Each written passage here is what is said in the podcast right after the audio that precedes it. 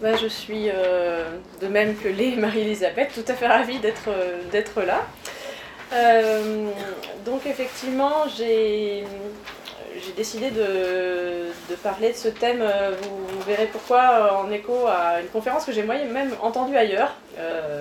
Voilà, mais avant d'y venir, je vais commencer par euh, euh, parler un peu, enfin, rebondir sur euh, la question pourquoi est-ce qu'on invite ou on convoque la philosophie dans les amphis de médecine? Vous voyez que c'était ma, ma première partie introductive.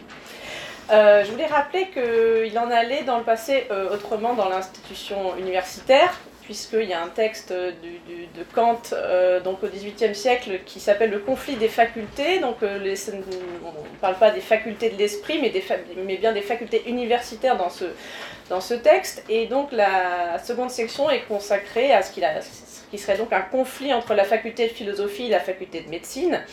Même si Kant souligne que ce conflit est seulement un antagonisme, ça veut dire que c'est une opposition, je le cite, entre deux parties unies ensemble en vue d'un but final commun.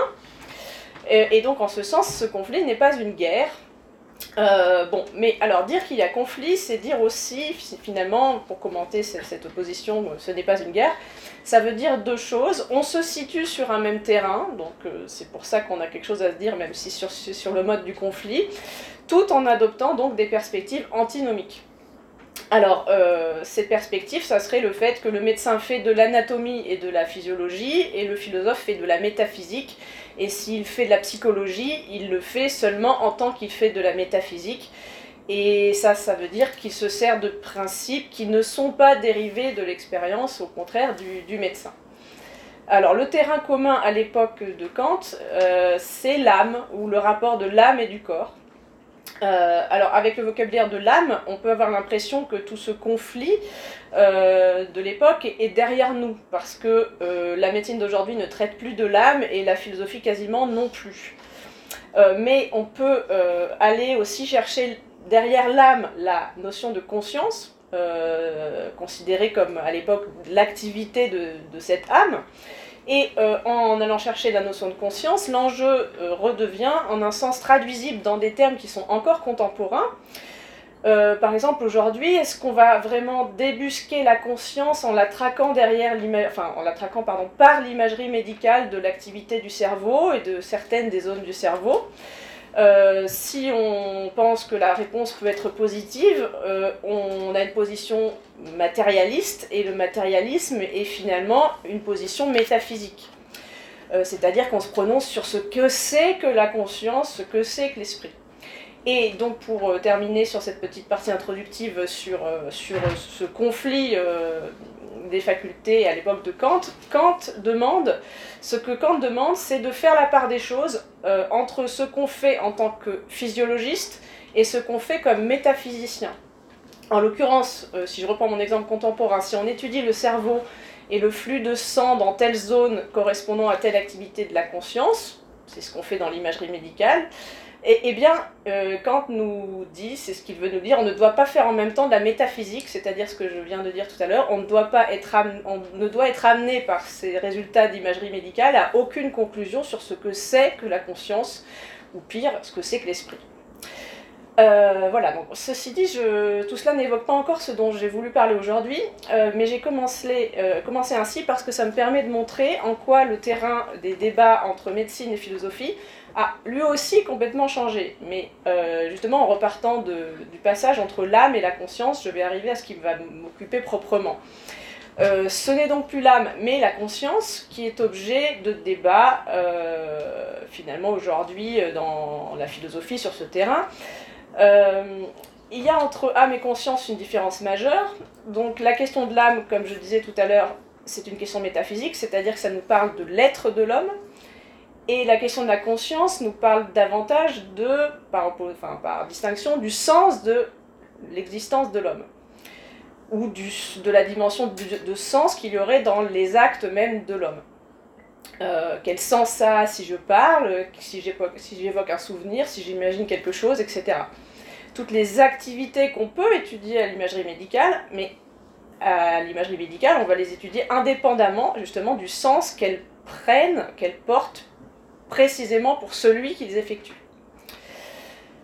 Alors, parallèlement, la façon dont on sépare les perspectives respectivement assumées par la médecine et la philosophie peut être également exprimée différemment.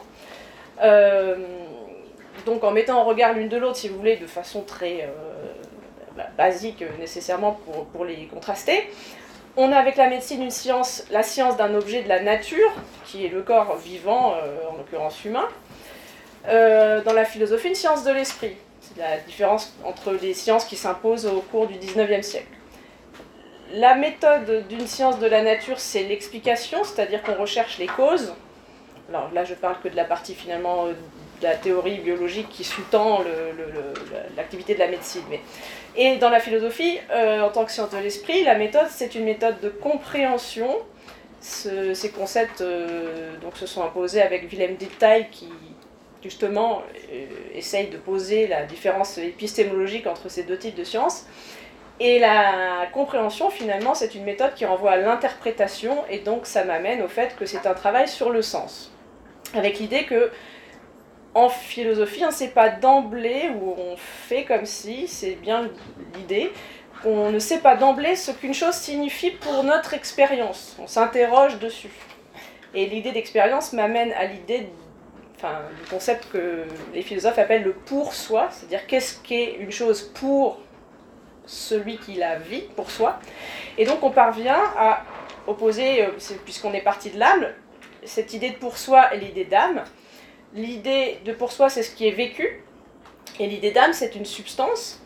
La substance, donc c'est la question de l'être et non pas du sens, c'est la question de ce qui assure notre existence dans l'être objectivement Enfin, c'était cette question qui était euh, au centre des rapports entre médecine et philosophie il y a deux siècles. Et euh, si je prends la conscience, eh bien le pour soi, ça signifie que c'est ce qui est donné pour nous, subjectivement, avec le, pour corrélat, ce qui est visé par une conscience, et dans, si je prends ce, terme de visée, qui est un concept que les philosophes, à partir de Husserl et de la phénoménologie, ont mis en avant pour traiter de ce que c'était que la conscience, eh bien, il y a fondamentalement le départ de quelque chose dans cette notion de visée qui mène à du sens. Parce qu'avec cette idée de visée, on vise un objet, on vise un quelque chose qui, euh, qui est présent à nous eh l'esprit s'oriente vers quelque chose en fonction de quelque chose. Euh, donc finalement, euh, de faire cette opposition entre pour soi, âme, euh, visée et substance, ça même, enfin, on pourrait résumer ça avec la formule de Sartre, justement, autre phénoménologue, l'existence précède l'essence, et donc ce qui intéresse dans la conscience, c'est l'existence et le sens qu'on pose avec lui. Alors, que tirer de, ces considérations introductives euh, Alors, finalement, compte tenu du fait que selon cette répartition des sciences, seule la philosophie et non pas la médecine serait du côté du sens, puisque donc philosophie du côté des sciences de l'esprit, euh, compréhension, interprétation, sens, euh, eh bien, est-ce que il faudrait-il finalement la philosophie pour donner du sens à l'expérience médicale qui serait de cela en attente euh, Ma question est rhétorique, mais avec une réponse euh, attendue négative. Parce que, attention à la façon dont on pose les choses. Est-ce que ce que je viens de dire, ça euh, reviendrait à dire qu'il faut penser que vraiment il y a une situation d'extériorité mutuelle euh, que euh, la médecine est vraiment en dehors de la question du sens et que la philosophie, euh, s'y trouvant, viendrait voilà, donner du sens, comme on dit parfois. c'est pas ce que je pense, alors je, je, recontraste quand même les deux disciplines.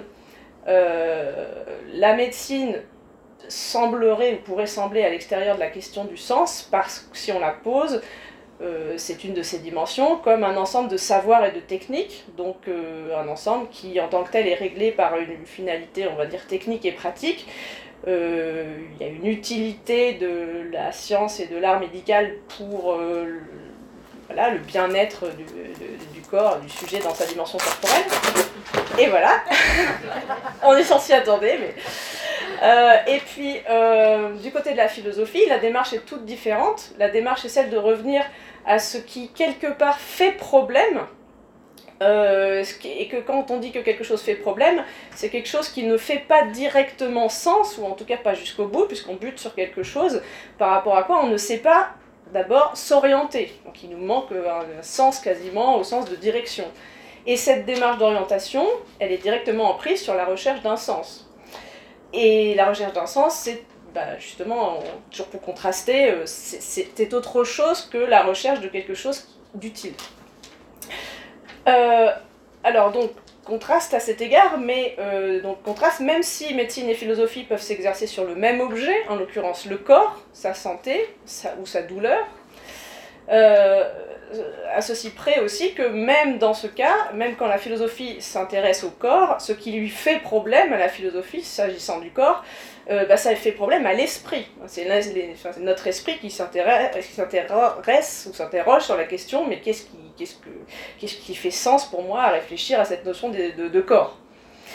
Mais ce qu'on transforme de la médecine à la philosophie, alors qu'elles peuvent avoir le même objet, on va dire, c'est euh, la compréhension de l'objet en question. Euh, la compréhension qui mène au sens.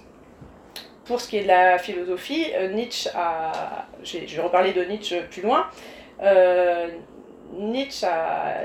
Finalement, on peut prendre cette phrase comme une, définition possible de la philosophie. Il s'agit d'être interprète de nos expériences vécues. Donc, on est toujours dans cette, dans cette opposition, si on veut bien. seulement dans la philosophie, on chercherait le sens, finalement, du corps. Bon, mais euh, vous avez compris que je ne veux pas m'en tenir là et qu'il s'agit ici, euh, premièrement, sans doute, d'éviter l'écueil de dire que le philosophe vient, veut, vient donner du sens, de, comme si c'était de l'extérieur, à euh, un, registre où il n'y en aurait pas. la question, c'est plutôt, par exemple, quand la médecine se pose elle-même la question de son propre sens, est-ce qu'elle fait déjà de la philosophie? Ou euh, d'une autre manière, si vous êtes venu écouter la conférence aujourd'hui d'un philosophe sur sens et non-sens en médecine, euh, c'est que la question parle déjà de l'intérieur de l'expérience du médecin. Et euh, enfin, et évidemment, il y a bien des choses dans l'expérience médicale elle-même qui, contrairement à la façon de contraster les choses que, par laquelle j'ai commencé, il y a bien des choses qui semblent appeler d'elles-mêmes l'idée de sens et, ou de non-sens. Et déjà, je fais remarquer que euh, j'ai. Comment dire, pardon. Euh, j'ai évoqué ici la médecine enfin, sous les, sous le, avec les, vocables de expérience médicale, et non pas seulement euh, en tant que science, comme je l'ai évoqué tout à l'heure. en tant que science, j'ai placé la médecine, enfin, on peut placer la médecine à l'extérieur de la question du sens pour la, pour la distinguer de la philosophie, mais je viens d'évoquer autre chose que la médecine comme science, je viens d'évoquer l'expérience médicale. Et on sait fort bien, vous savez fort bien que la médecine n'est pas que cet ensemble de savoirs et de techniques que j'ai évoqué tout à l'heure, mais la mise en œuvre de ces savoirs et de ces, techniques dans une pratique de soins. Pratique qui implique d'elle-même la relation humaine. Et donc il y a là des expériences qui sont celles du médecin, du soignant en tant qu'homme, en tant, en tant que femme, donc en tant qu'être humain, et euh, donc en tant que praticien, j'insiste sur le mot, euh, ce soignant, ce médecin a à unir deux pans de son expérience, euh, ce qu'il en est du bien-être du corps et ce qu'il en est de ce que signifie le bien-être du corps. je voulais, finalement, si j'avais un tableau ou quelque chose qui ressemblait, je voulais, j'aurais, comment dire, j'aurais placé d'un côté le savoir, la technique, de l'autre côté, la dimension de l'humanité, et puis j'aurais mis le praticien au milieu pour bien dire que c'est la rencontre des deux côtés. Et euh, il me semble qu'on peut dire deux choses euh, qui semblent s'opposer, mais en fait non, parce que ça dépend ce qu'on veut dire dessous. le, savoir, le fait de voir la, enfin, la médecine en tant que savoir et technique, on peut dire que c'est un savoir qui est particulier, c'est-à-dire que, entre guillemets, pas tous les hommes... Euh, maîtrisent ce savoir. Donc seuls certains ont acquis le savoir qui leur permet de devenir médecin ou soignant, alors que du côté de l'humanité, bah, c'est une expérience euh, universelle, commune à tous les hommes. Par contre, si je prends maintenant l'ensemble des médecins ou des soignants, je peux dire que en tant qu'il y a un savoir ou une technique, euh, qui les réunit dans cette catégorie, normalement, ce savoir ou ces techniques sont identiques chez tous ceux qui l'ont acquis, tous ceux qui sont devenus tel type de médecin. Donc il a, ce savoir est général au sein des médecins ou des soignants. Par contre, parmi l'ensemble des médecins ou des soignants, dans la mesure où c'est leur humanité dont on parle en tant que praticien, eh ben ces savoirs et ces techniques sont exercés, perçus, vécus différemment par chaque médecin, par chaque soignant. Donc vous voyez que le praticien est au cœur de ces dimensions qui se croisent. Euh, alors, pardon. Exemple de l'apparition de la question du sens dans le quotidien médical. D'abord, je vais justifier mon titre, du sens mais couplé au non-sens. Euh, et on peut dire que ce qu'il en est du sens de quelque chose, quel que soit le registre, à mon avis, est révélé par sa limite. C'est-à-dire qu'on ne se pose sans doute pas la question de quel est le sens de ceci ou de cela, tant que le sens de ce qu'on fait, de ce qu'on vit, n'est pas en question. C'est-à-dire, euh, bah, je commence à me poser des questions sur le sens de ce que je fais. Euh, ça veut bien dire que oui, il y a sans doute ce sens à une limite et on s'interroge sur cette limite. Alors, il y a trois registres, je ne vais pas parler des trois ce soir, mais euh, il me semble que c'est bien de les évoquer euh, à ce moment-là, euh, pour dire ben, en, quoi, quoi, on peut parler de sens ou de non-sens dans le domaine médical. Du côté du médecin, question, est-ce que ça a du sens ce que je fais? Alors, sous deux angles peut-être. D'abord, cette question peut s'entendre comme recouvrant un conflit entre des finalités, finalité parce que derrière cette question, il y aurait la question du pourquoi, pourquoi je fais ça. Euh, on peut se dire que, par exemple, quand la finalité de l'activité médicale ne peut plus être de guérir le patient, parce qu'il y a des cas où, ce n'est pas ça qu'on fait, le palliatif, par exemple, remplace le curatif. Donc, quelle est la finalité quand on ne peut plus euh, guérir, soigner? Et euh, en tout cas, sans doute, de toute manière, quand la finalité d'éviter la mort n'est pas n'est plus compatible avec le, fait d'éviter la douleur irrémédiable, donc on a un conflit des, finalités, typiquement entre vie et dignité. Euh, maintenir à tout prix la vie au prix de la dignité, ben, ça pose un conflit. Donc euh, finalement, pourquoi Qu'est-ce qu'on vise? Donc déjà là, un problème se pose. Et évidemment, les problèmes traités par l'éthique médicale. Après, j'ai pensé aussi à une autre question, euh, plus fondamentalement, soigner peut se voir comme une course qui éventuellement est, peut être perdue contre, contre la mort ou contre la maladie. Alors comment faire face à l'échec de la guérison? Alors c'est vrai que notre raison nous dit que la guérison, euh, on sait qu'elle n'a pas toujours lieu. Euh, mais ça c'est le bon sens qui parle, et est-ce que ce bon sens empêche que parfois le médecin soit saisi euh, malheureusement de non-sens, enfin de l'idée qu'il y a pour lui du non-sens devant le fait que bien l'action médicale vient d'échouer et que le patient est perdu. Alors, donc de ce sentiment d'impuissance devant la mort ou la maladie, de ces répercussions psychiques, il y a un bel exemple que j'ai retrouvé dans l'analyse que Freud fait d'un de ses propres actes manqués. Euh, il oublie un nom, alors je sais plus, je crois qu'il cherche le, l'auteur d'une fresque. Bon, il oublie un nom, euh, c'est Signorelli le nom, et puis donc il analyse lui-même. En fait, c'est Signor qui veut pas se rappeler, parce que Signor en italien c'est Herr, en allemand, monsieur. Bon, et puis euh, du coup, avec des associations, ils viennent de parler de la Bosnie-Herzégovine, etc. Et puis, euh, qu'est-ce qu'on fait Qu'est-ce que le médecin fait euh, quand, quand il annonce à une famille une mort prochaine en Bosnie-Herzégovine Ils viennent de parler de tout ça dans la conversation où il ne se rappelle plus ensuite ce, ce, ce, ce signorelli. Et eh bien, quand le médecin annonce la mort prochaine de quelqu'un à la famille, la famille répond Seigneur, Herr, Dieu, enfin ça, voilà, Herr, n'en parlons pas. Je sais que s'il était possible de sauver le malade, tu le sauverais. Alors voilà, l'inconscient de Sigmund Freud retient que s'il était possible de sauver le malade, tu le sauverais.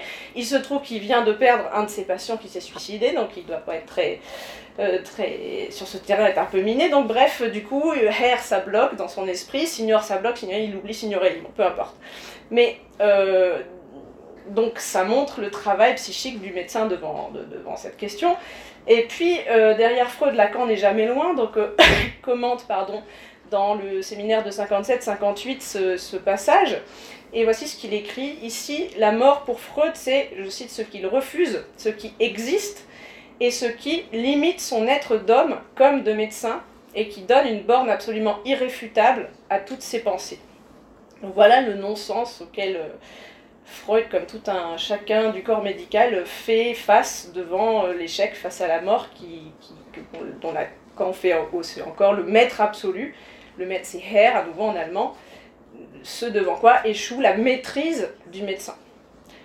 On aura évidemment à se poser la question, est-ce que tout ce devant quoi notre maîtrise échoue, et est-ce que tout cela se résout uniquement dans du non-sens? Et à cet égard, ce qui est dit d'abord du médecin peut être dit de chacun. Euh, il n'y a pas en jeu que l'être du médecin, euh, mais aussi l'être d'homme, comme, a dit Lacan au sujet de Freud. Et donc à l'impuissance du professionnel de la vie, que serait la santé, euh, du médecin devant la mort, répond aussi une impuissance plus fondamentale, qui est celle de chacun d'entre nous, donc impuissance de vivant devant la mort. Ce qui m'amène donc à la deuxième perspective, euh, qui serait de dire est-ce que ça a du sens qu'elle sent ça, ou est-ce que ça n'en a pas, la perspective du patient, euh, qui dans des cas euh, difficiles et douloureux peut être amené à penser, à sentir ça n'a pas de sens de vivre de cette manière, aussi avec une telle perte de qualité de vie ou que sais-je. Alors en un sens on pourrait dire c'est la même question, toujours celle de la finalité, pourquoi, mais il me semble que moins que pourquoi vivre ainsi, ce serait peut-être plutôt, on pourrait dire à quoi bon? Et est-ce que la question à quoi bon, est-ce que c'est tout à fait la même que pourquoi? Euh, la première question, enfin, euh, non, pardon, la seconde, pourquoi C'est une question qui est encore rationalisée. On pose une finalité et on réfléchit, il y a une réflexion en marche sur le fait que cette finalité soit pertinente. Euh, alors que si je dis à quoi bon, à quoi bon continuer cette vie dans ces conditions, ça traduit l'état d'un désir. on y reviendra peut-être. Euh, je voudrais avant ça évoquer peut-être, bien que je n'en parle pas, euh, je n'ai pas le temps de, m'y arrêter euh, davantage aujourd'hui, un troisième cas spécifique sur est-ce que ça a du sens, tout ça. un cas qui n'est pas, si on y réfléchit, sans lien avec le terme de désir que je viens de prononcer. Du sens et du non-sens, il y en a aussi dans le domaine psychiatrique, où bien souvent on va être amené à lire du sens dans l'insensé. Euh, l'insensé dans ce que fait, dit le malade du service psychiatrique, euh, nous donnerait l'expérience de la psychiatrie qui, nous confronterait à ce que le sens commun nomme insensé, justement. Pour le sens commun, ce que fait euh, une personne qui souffre de troubles psychiatriques souvent est insensé. Alors, Qu'est-ce que ça veut dire insensé ici? Peut-être que ça veut dire irrationnel. Euh, donc ce qui a du sens, euh, ceci dit, euh, voilà, est-ce que c'est la même chose que rationnel? Non. Bon, mais je voulais évoquer ces, trois cas, mais je voulais voilà, juste les présenter. Et maintenant, ce qui m'importe, c'est de passer à la question du lien entre corps et sens. À partir de ce repérage de départ, euh, je voulais donc dire que euh, c'est le fait que la médecine a rapport à du vivant qui fait aussi, au vivant, qui fait euh, la spécificité de son contact avec la question du sens. C'est pourquoi je vais laisser désormais là la question de la psychiatrie de côté, même si elle m'aurait aussi intéressée. certaines expériences du, corps auxquelles se confronte professionnellement le médecin rappellent éventuellement à ceux qui font profession de pensée, donc les philosophes, les nécessaires limites du sens, c'est-à-dire que euh, face à certaines expériences du corps qui a lui-même ses limites, euh, on a le rappel, souvent cruel dans tous ces cas, que dans une existence humaine, nécessairement, tout ne fait pas sens. Et j'ai bien fait attention à la façon dont j'ai placé les mots, l'ordre des mots. Nécessairement, tout ne fait pas sens ne veut pas dire la même chose. C'est quelque chose de bien plus fort comme énoncé que tout ne fait pas nécessairement sens. Non, j'ai dit nécessairement, tout ne fait pas sens. Alors, qu'est-ce qu'on a comme expérience limite du sens quand on parle de, ce qui arrive au corps?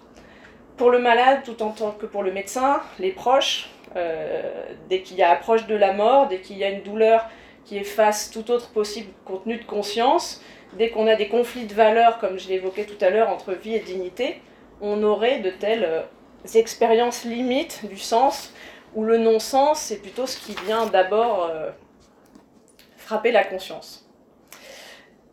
Alors, comment essayer d'approcher ces expériences donc le philosophe a pour, outillage les concepts, donc euh, quels concepts on peut essayer d'agrafer à ces expériences? Si je prends non-sens, qu'est-ce que je peux faire surgir euh, conceptuellement dans, dans, dans l'idée de non-sens? D'abord, notez qu'il apparaît lié à un sentiment, à deux niveaux. D'abord, sentiment engendré par la présence attestée ou attestable d'un non-sens, si vous êtes face à quelque chose qui vous apparaît comme du non-sens, vous êtes révolté ou vous êtes découragé, c'est un sentiment. Mais aussi, euh, le non-sens est donné lui-même sur le mode d'un sentiment. Le fait euh, qu'il y ait du non-sens, ça renvoie à quelque chose de subjectif, un, un sentiment de non-sens qui fait qu'on ne peut peut-être pas objectiver ce sentiment. Si vous prenez plusieurs personnes, euh, le problème se pose de savoir si ce qui n'a pas de sens pour l'un, pour l'une, pourra en garder, euh, peut-être partiellement, euh, pour l'autre. D'où, face au patient qui, va éventuellement dire que ça n'a pas de sens de vivre ainsi, voilà, que va penser celui qui l'accompagne, le proche, voilà. Donc un sentiment subjectif par, par, par essence. Alors ensuite, je voudrais repréciser les circonstances où peut apparaître ce sentiment de non-sens. Euh, on peut avoir du non, enfin on peut ressentir du non-sens quand on constate des contradictions dans l'approche de la finalité clairement visée. Euh, si vous avez, ça a été déjà évoqué, donc euh, des finalités qui, sont antagonistes, vous pouvez être pris dans, un, dans ce qu'on appelle en psychologie un double bind, le cas échéant. Alors, il peut y avoir plusieurs types de ces contradictions. Vous pouvez avoir une contradiction entre les moyens et la fin. Vous, vous visez une certaine fin, mais les moyens que vous, dont vous disposez ne, ne, ne conviennent pas à cette fin. Alors, typiquement, si je dis l'hôpital manque de moyens, pour assurer ses missions, les moyens, la fin, bon bah voilà, vous êtes pris éventuellement dans un double buy, vous aimeriez bien bien soigner, mais euh, bon, est-ce que les moyens sont là? Après, il peut y avoir une contradiction entre, des moyens entre eux. Enfin oui, pardon, j'ai oublié de rebondir sur le fait, bah si vous êtes pris entre les moyens ne, ne, sont pas en adéquation avec la fin, vous pouvez avoir un sentiment de non-sens, j'arrive pas à bien soigner. Euh, contradiction des moyens entre eux, euh, j'ai pas trouvé d'exemple, donc je me dis peut-être que dans la discussion ça surgira, mais je suis sûre qu'il y en a. Euh, des moyens euh, qui sont tous les deux, qui se, proposent tous les deux pour atteindre la fin, mais en fait finalement ils se gênent plutôt qu'autre chose. Je suis sûre que ça arrive dans les services. Euh, et puis enfin, des contradictions, des conditions du travail à la finalité générale qui serait la santé. les, les, soignants et les médecins sont là pour, santé, mais, pour, pardon, pour soigner et pour promouvoir la santé. Mais si euh, ces soignants et ces médecins se tuent au travail, on peut se dire que c'est aussi un comble, donc euh, voilà, le non-sens peut être là aussi. Bon, mais je ne vais pas développer, il y aurait sans doute énormément de choses à dire. Euh, je voulais donner un dernier élément d'analyse, donc pour ces circonstances dans lesquelles le sentiment de non-sens peut apparaître, donc d'abord ces contradictions, et puis donc impossibilité aussi de déterminer sans flottement une finalité. Donc là, il n'y a pas de contradiction. Enfin si, il peut y avoir contradiction entre ces différentes finalités, comme mais on l'a déjà évoqué, hein, comme la vie et la dignité par exemple. Euh, toutes ces contradictions mèneraient finalement à ce sentiment de non-sens. Alors je rajoute euh, cette fois une formule d'Hippocrate pour réfléchir à partir d'elle, parce qu'elle semble contenir une sorte de guide en énonçant de façon pour ainsi dire hiérarchisée, non pas une, mais plusieurs finalités données à la médecine. Donc euh, voilà, il peut y avoir des conflits entre différentes finalités, mais il y a une formule visiblement classique, puisque j'ai lu qu'on l'attribuait soit ou conjointement à Hippocrate, à Ambroise Paré et à Pasteur, excusez du peu.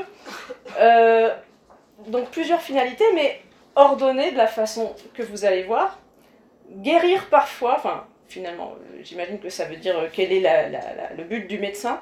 Guérir parfois, soulager souvent, consoler toujours. Alors, moi j'ai lu c'est attribué à, j'ai pas trouvé le grec, donc euh, j'aurais bien aimé voir quel est le mot pour consoler toujours, consoler.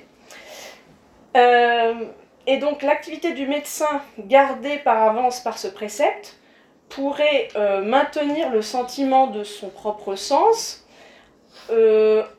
si, lorsqu'une finalité se révèle impossible à atteindre, guérir, bah oui, mais là je peux pas, on peut pas, eh bien, euh, si on passe, on, on, passait à la suivante. je ne peux pas guérir, mais je vais soulager. Pas soulager, mais je vais consoler.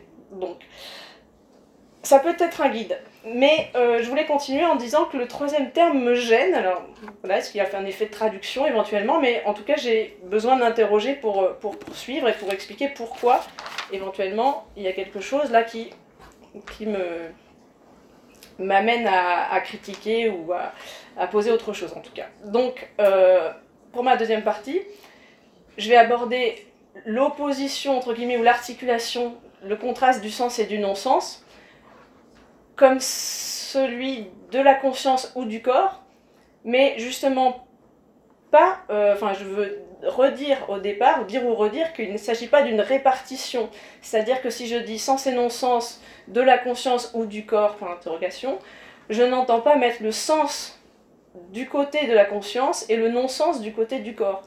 Au contraire, il s'agirait de réfléchir à euh, envisager notre question en dégageant deux niveaux où s'articulent les deux, sens et non-sens, euh, deux niveaux où deux façons différentes euh, de voir apparaître quelque chose comme du sens se donnent, au niveau de la conscience et au niveau du corps. Et à chaque fois, ce sens euh, se révélerait ineffectif, ou même peut-être ne pourrait pas être donné du tout, s'il n'était pas lié lui-même à une dimension de non-sens. Voilà ce que je voudrais essayer de dégager. Alors peut-être J'aurai pas le temps de parler de, de, ma, de mon dernier temps là-dessus, mais c'est ce qui dirige l'ensemble de ce qui suit. Dans cette perspective, qu'est-ce que j'entends d'abord par euh, consoler, puisque j'en étais arrivé ici? Ce serait trouver une réponse qui, d'une manière ou d'une autre, donne sens au non-sens, euh, au non-sens de la douleur insupportable ou de la mort. Ou plutôt, on peut dire, ce serait donner sens d'une certaine manière, ou vouloir donner sens d'une certaine manière. Mais est-ce que cette manière est celle qui s'impose le mieux euh, Est-ce que c'est cela qu'il faut? C'est la question que je me suis posée. tout dépend de ce qu'on met derrière consoler, mais c'est aussi ce que j'ai envie d'interroger. De, Alors c'est là que j'en viens à ce que euh, j'ai euh, trouvé intéressant dans la conférence que j'ai suivie il y a quelques temps lors d'un séminaire consacré aux articulations entre philosophie et psychanalyse. J'étais venue là et puis se trouvait invité euh, collègue que je connaissais pas, de l'Université catholique de Paris, Emmanuel Falk. Je vous lis le petit extrait que je crois j'ai reproduit. Oui, voilà. Il faut effectivement n'avoir jamais été soi-même atteint de maladie ou ne pas se représenter ce qu'une aide-soignante peut vivre à force de prendre soin des corps exhibés, pour toujours croire et penser que le manifeste et le sensé suffisent à déterminer la corporéité. Donc à l'hôpital, euh, soit patient, soit soignant, ferait l'expérience que dans un certain mode d'être du corps, euh, bah, des fois ça fait pas sens. je résume ça comme ça. Alors j'étais intéressée dans, dans, ce, qu'il a dit, puis, euh, puis j'ai, ensuite j'ai lu, par, les enjeux que, que donc ce monsieur Falk développe autour d'une notion qu'il a forgée précisément pour interroger, entre autres, euh, l'expérience du corps des patients qui ne peuvent plus que se reposer sur leur lit, euh, des corps mourants ou des corps trop souffrants. Aussi, euh, à l'inverse de toute douleur, il, interroge, il pense aussi à ce qu'il en est dans de l'anesthésie, un corps qui, qui voilà, qui n'a plus de conscience pour le diriger, qui repose vraiment. Euh, bon, alors pour prendre ici seulement ce qui nous occupe, des corps dont l'épreuve extrême ou les besoins de la situation de soins, comme dans l'anesthésie, eh ben, euh, l'épreuve ou les besoins de la situation de soins vont exclure, ou exclure quasiment, euh, que dans ce corps parle encore un sujet. Mais on constate aussi que dans l'hôpital, à l'hôpital, ces corps n'en sont pas moins reconnus et traités, ça ne fait pas l'ombre d'un doute, comme des corps humains, enfin comme, humains en fait, tout simplement. Donc pas de sujet, plus de sujets ou des sujets euh, en question, sujet inconscient, mais voilà, reconnu comme humain. Donc Emmanuel Falk forge le, le, terme de corps épandu pour le glisser dans ce qu'il appelle une zone intermédiaire entre deux concepts, eux, tout à fait reconnus massivement dans l'histoire de la philosophie pour évoquer ce qu'il en est du corps. Il y a le corps étendu, c'est celui de Descartes, qui s'oppose justement à l'âme comme étant une substance euh, dont les propriétés justement sont totalement aux antipodes euh, l'un de l'autre. Le corps étendu, donc la matière étendue, et le corps vécu, donc euh, à partir de Husserl et de la fondation de la phénoménologie, ou aussi Merleau-Ponty qui a repris beaucoup ce terme. Alors la phénoménologie étant une, une, approche philosophique qui émerge au début du XXe siècle comme étant c'est une définition de Husserl, la science de l'expérience de la conscience. Là, pour revenir sur euh, ce qu'on disait tout à l'heure, le, vécu ou la visée, comment la conscience euh, vit, s'approprie ce qui est à son horizon de pensée.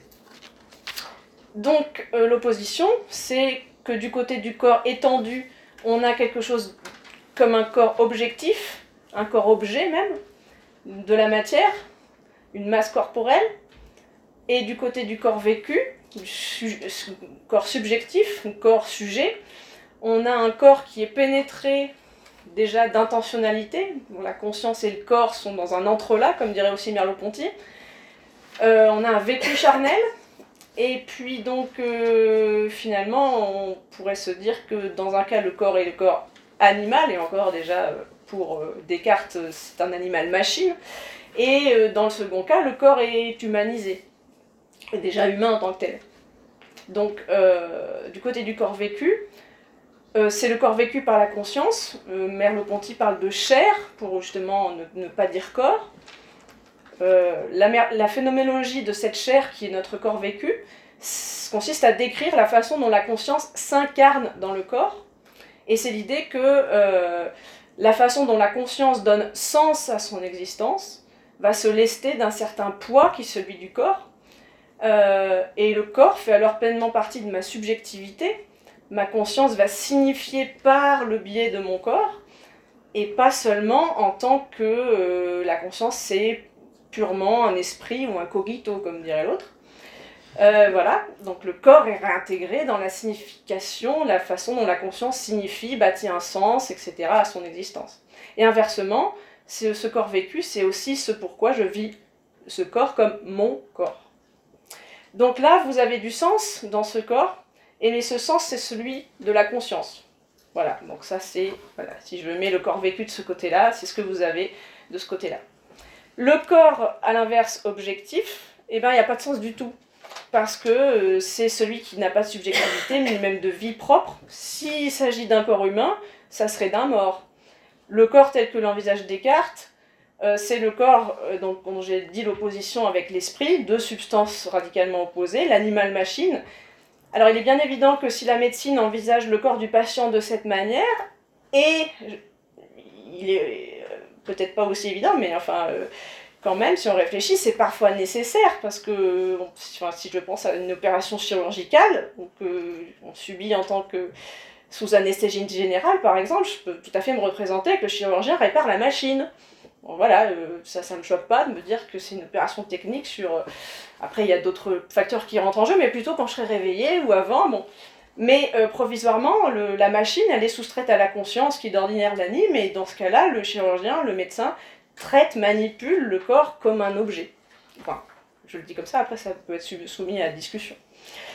Bon, alors pourquoi le... Donc là, vous n'avez pas de sens du tout, là vous avez du sens qui est le sens de la conscience. Et donc, Emmanuel Falk dit, bah oui, y a, le corps est pendu parce que euh, ça correspondrait à une expérience qui coïncide ni avec ce qu'on a là, ni avec ce qu'on a là. Et, euh, pardon, ce corps épandu serait intermédiaire entre les deux dans la mesure où, manifestement, le fait qu'un esprit conscient, euh, pardon, dans le fait que ce n'est plus, dans ces cas-là, le fait qu'un esprit conscient se manifeste, qui donne au corps un sens particulier.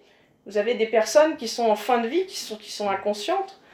Euh, malgré tout, euh, est-ce que ça veut dire qu'il n'y a, pas de, Finalement, que leur existence corporelle est, tout à fait détaché de, de, de, ce qui serait de l'ordre du sens. Non pas que ça fasse pas de sens qu'il soit en vie, mais tout simplement euh, la façon dont, on, dont alors elles vivent leur corps.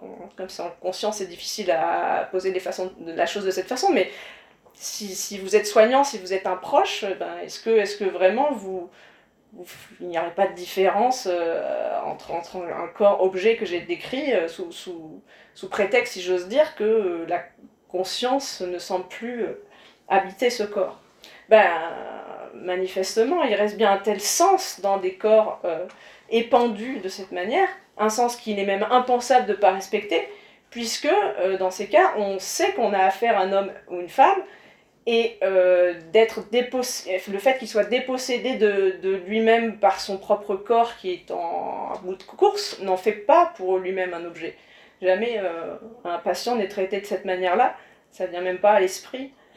Euh, donc le philosophe essaye de réfléchir cette expérience en disant bah, il faut quelque chose d'intermédiaire entre le corps vécu, on est à la limite du vécu parce qu'on voit plus de conscience, et puis le corps objet dans aucun de ces deux cas, ça ne rend compte. Donc euh, le corps épandu, c'est celui qui est là, qui ne fait que, que gésir, que reposer, qui est à la limite plus investi d'une conscience, mais euh, qui n'est pas pour autant un objet. Euh, alors, d'un côté, vous voyez, il y a vraiment cette position d'intermédiaire parce que c'est un corps qui semble d'un côté tendre du côté de l'objet, parce qu'il n'est plus vécu, justement. Je donne juste quelques citations pour montrer comment Falk pose ceci.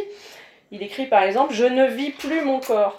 Ce corps, en quelque sorte, me vit. Ou alors Le vécu de la souffrance n'est quasiment plus le mien, puisque le moi lui-même se détruit à force de souffrir.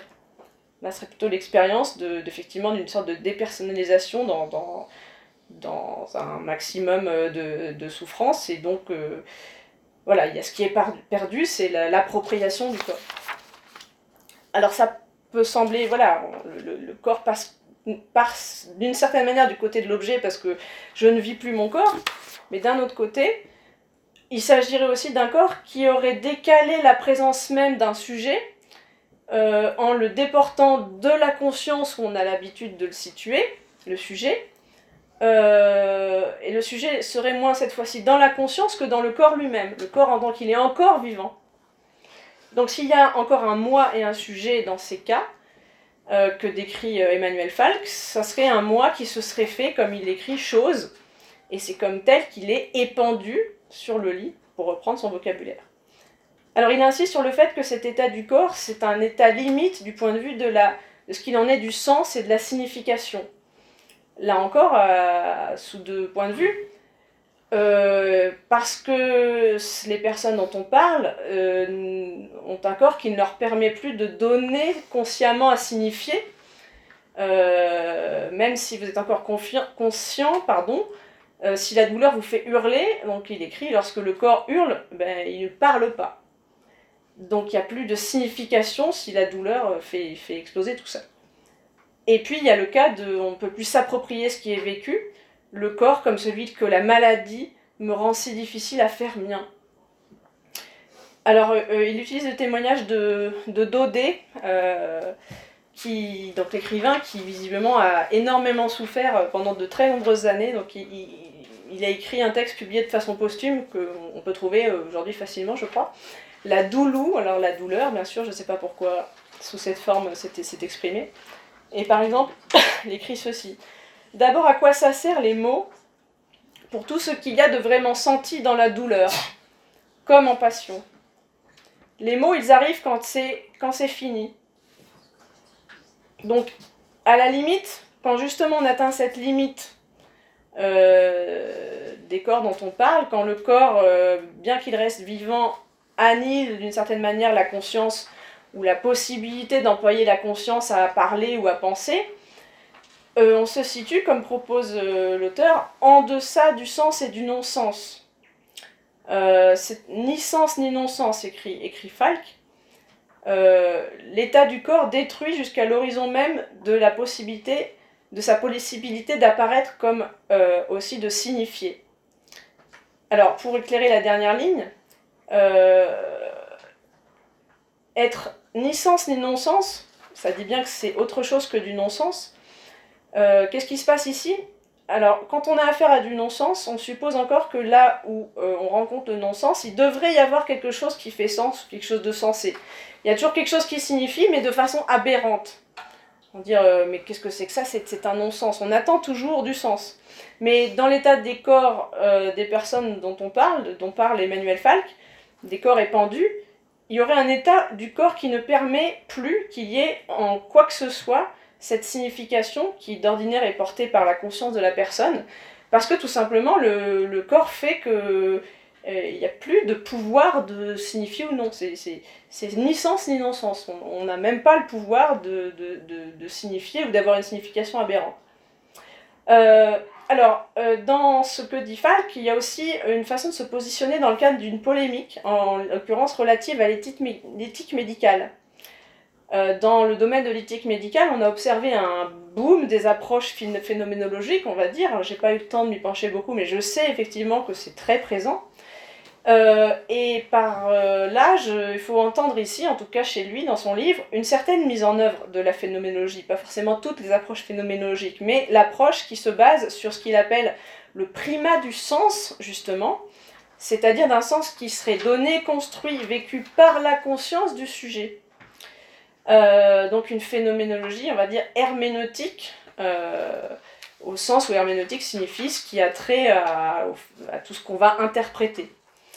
Euh, parce que, euh, comment dire, la mise en exergue de la notion de corps épandu euh, chez Falk, comme distinct du corps vécu, va être faite chez lui aussi pour contester que cette approche qui consiste à mettre en avant le sens de la conscience du sujet soit toujours adaptée à la situation réellement vécue dans une situation médicale. En tout cas, euh, il, euh, veut visiblement euh, montrer que une approche d'éthique médicale basée seulement sur ce, présupposé qu'il faut donner du sens via la conscience, par exemple le, récit, le récit de vie, comment le patient vit sa maladie, etc., pourrait avoir cette approche, pourrait avoir ses excès, qui serait bon parfois de savoir se garder de certains excès. Alors pourquoi cette idée, pourquoi il y aurait un excès à vouloir euh, donner sens à l'expérience du patient, la façon dont la maladie est vécue, la maladie peut se raconter, etc.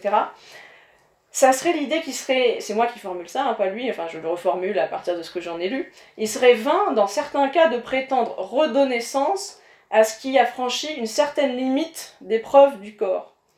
Je vous lis une phrase euh, caractéristique de ça euh, dans, son, ouvrage.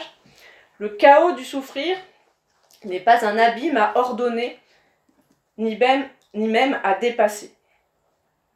Euh, donc prendre en compte le récit du patient, si je reprends une expression qui traduit un peu cette approche, si on en fait le mot d'ordre d'une mise en œuvre de l'éthique à l'hôpital, euh, ça peut fonctionner, mais encore faut-il qu'il puisse y avoir un récit, qu'un récit puisse se construire. Or, est-ce qu'il n'y a pas un moment où le récit, la possibilité même de récit se brise et ne peut pas se poursuivre? Euh, plus largement, on peut se demander si vivre, c'est toujours donner du sens dans le récit ou dans la vie. Et quand, quand je vis ma vie, est-ce que je suis toujours en train de faire ça? Alors, il ne s'agit pas peut-être de remettre en cause ce type d'écoute, d'effort herméneutique envers le patient en général, mais il s'agit en tout cas de pointer que ça ne serait peut-être pas cet effort-là euh, dont certains patients euh, finalement auraient besoin. Alors ça me ramène à consoler, puisqu'il semble que euh, c'est ce que je peux ramener finalement, en tout cas au soupçon que j'introduisais plus haut contre cette, idée ou ce mot de consoler. En tant que consoler, ça serait tenter d'apporter du sens, un sens qui est du registre de la conscience, mais, euh, parfois on est en deçà de ce niveau finalement, enfin de ce registre. Euh, le paradoxe d'une certaine mise en œuvre de l'éthique des corps malades ou mourants, selon l'ouvrage que je commente, éthique du corps répandu, donc, ça serait de chercher à faire sens, je cite, là où la souffrance est de l'ordre de l'infance, c'est-à-dire de ce qui ne peut pas parler. Comme on l'a évoqué avec Daudet, la citation que j'ai donnée, euh, quand il s'agit vraiment du moment de souffrir, et eh ben ce récit, les mots mêmes, ben, ça ne peut pas être. Alors, autre façon d'essayer de faire sentir le, porte-à-faux, si vous voulez dire, est-ce que, on ne peut pas se représenter parfois qu'il y a effectivement, en un sens, rien de plus insupportable, dans certains cas très douloureux, quelle que soit la douleur, qu'un discours qu'on nous sert, si j'ose dire, qu'on en tout cas qu'on nous propose, qui cherche à donner du sens à ce qui, pour nous, pour nous n'en a pas, ou ce qui est au-delà du sens. Ce discours, vous sentirez peut-être comme bien intentionné, mais vous le ressentirez comme faux, euh, quelque chose qui, peut-être même vous ressentirez que ça peut analyser que ça peut confiner à la limite à du déni. On veut donner du sens, mais oui, mais au bout d'un moment, est-ce qu'il n'y a pas une limite au-delà duquel ça, ça, ça, donne, ça fait même plus sens de vouloir donner du sens? Euh, Par exemple, j'ai essayé de réfléchir justement à un exemple de quelque chose qui serait maladroit. Euh, dire devant une grande souffrance qu'il s'agit d'une épreuve? Comme si quelqu'un l'avait donné, comme si quelqu'un en attendait euh, plus ou moins un succès, euh, surmonter l'épreuve. Bah oui, mais il y a des fois où vous avez envie de baffer celui qui va vous dire ça. Bon, et dans la femme, si vous voulez ce à quoi je veux en venir, c'est dans la formule d'Hippocrate. Est-ce que consoler parfois ne serait pas faux si ça devenait un effort pour occulter le non-sens avant de le reconnaître Bon, mais alors dans ce cas-là, comment encore soulager? Euh, peut-être en sachant se rendre sensible à un autre registre de, dans ce qui reste éventuellement encore de sens, mais peut-être faudrait-il chercher ce qui reste éventuellement encore de sens, là où pour la conscience il n'y a plus que du non-sens. Donc c'est le moment que je voulais développer ensuite. Alors j'ai plus beaucoup de temps, parce que j'ai été plus lentement que je pensais, mais euh, je vais quand même vous en dire l'essentiel. Euh, pour fonder le non-sens, le sens sur le non-sens, qu'est-ce qu'il en est de signification autre? Euh, Par la notion qu'il a forgée, finalement, le, Emmanuel Falk m'a dirigé vers les questions suivantes. Est-ce que le fait qu'il y ait un moi qui s'exprime reste une condition nécessaire pour qu'il y ait un sens dans ce phénomène que nous sommes, qui est l'homme En d'autres termes, est-ce qu'il y a dans l'humain, à même son corps, comme un sens d'une présence sans mots, sans conscience? Est-ce que le niveau du corps, c'est déjà un, registre où euh, se donne, se construit, se forge du sens? S'éprouve du sens. Alors je voulais convoquer deux penseurs pour y réfléchir, donc un philosophe et un psychiatre bien particulier. Nietzsche pour le philosophe, Lacan pour le psychiatre, donc euh, euh, je vais essayer du moins d'aller à l'essentiel de ce qui se, peut se poser avec Nietzsche. Euh, je vais au moins lire le premier extrait. Ce que les sens éprouvent, ce que reconnaît l'esprit n'a jamais de fin en soi. Mais les sens et l'esprit voudraient te convaincre qu'ils sont la fin de toute chose, tellement ils sont vains. Les sens et l'esprit ne sont qu'instruments et jouets. Derrière eux se trouve encore le soi. Le soi lui aussi cherche avec les yeux des sens et écoute avec les oreilles de l'esprit. Toujours le soi écoute et cherche. Il compare, soumet, conquiert et détruit. Il règne, il domine aussi le moi. Derrière tes sentiments et tes pensées, mon frère se tient un maître plus puissant, un sage inconnu, il s'appelle soi. Il habite ton corps, il est ton corps. Alors ça ressemble pas peut-être à la comment dire les cas le plus fréquents de textes de philosophie que vous pouvez lire, mais euh, c'est Nietzsche et c'est en plus chez Nietzsche ainsi par les Zarathustra, donc un livre écrit comme une, une suite de discours d'un prophète en l'occurrence, euh, donc ici, euh, un texte qui s'appelle dans cet ouvrage Des contempteurs du corps. Alors ici, ce qui est évident, c'est même si les textes de Nietzsche ne sont jamais évidents à lire, il ne s'agit pas de se dire qu'on comprend tout immédiatement, c'est très poétique, vous l'avez entendu. Ce qui est évident néanmoins, c'est l'intention de renversement. Le bon sens de notre métaphysique ordinaire, c'est de se représenter plus communément que c'est le corps qui est l'instrument de l'esprit, et que c'est l'esprit qui est ce qui en nous pose les fins c'est-à-dire les buts qu'on poursuit, et ce qui fait de nous ce que Kant a appelé une fin en soi, c'est-à-dire une personne, un être qui est capable de déterminer ses propres fins. Euh, et dans cette perspective ordinaire du corps comme instrument de l'esprit, bien évidemment, il y aura perte de sens si ce corps euh, se, trouve désormais dans l'incapacité d'être mon, mon servant, d'être mon instrument dans les buts que je, donc moi, esprit, conscience, me donne. Euh, si le corps me trahit presque totalement, est-ce que je peux encore profiter de la vie? Et puis, donc, dans ce cas-là, quel sens reste-t-il à une vie qui ne peut pas profiter de la vie Si le corps est mon instrument et qui me trahit, voilà ce que ça donne. Perte de sens. Mais les expériences limites du corps, que sont la grande maladie ou, la grande souffrance, semblent euh, être au-delà de ce sens commun. C'est justement ce que Nietzsche a dit souvent, euh, c'est l'expérience de la maladie qui l'amène à une autre philosophie, en passant par une autre philosophie du corps. Ce, ce que révéleraient les expériences limites euh, dont, on essaye de parler ici, c'est que le moment où le corps, le corps vivant, enfin pardon, ce que révéleraient ces expériences limites, ça serait le moment où le corps vivant se révèle lui-même comme une fin, en cessant d'être aperçu seulement comme un moyen.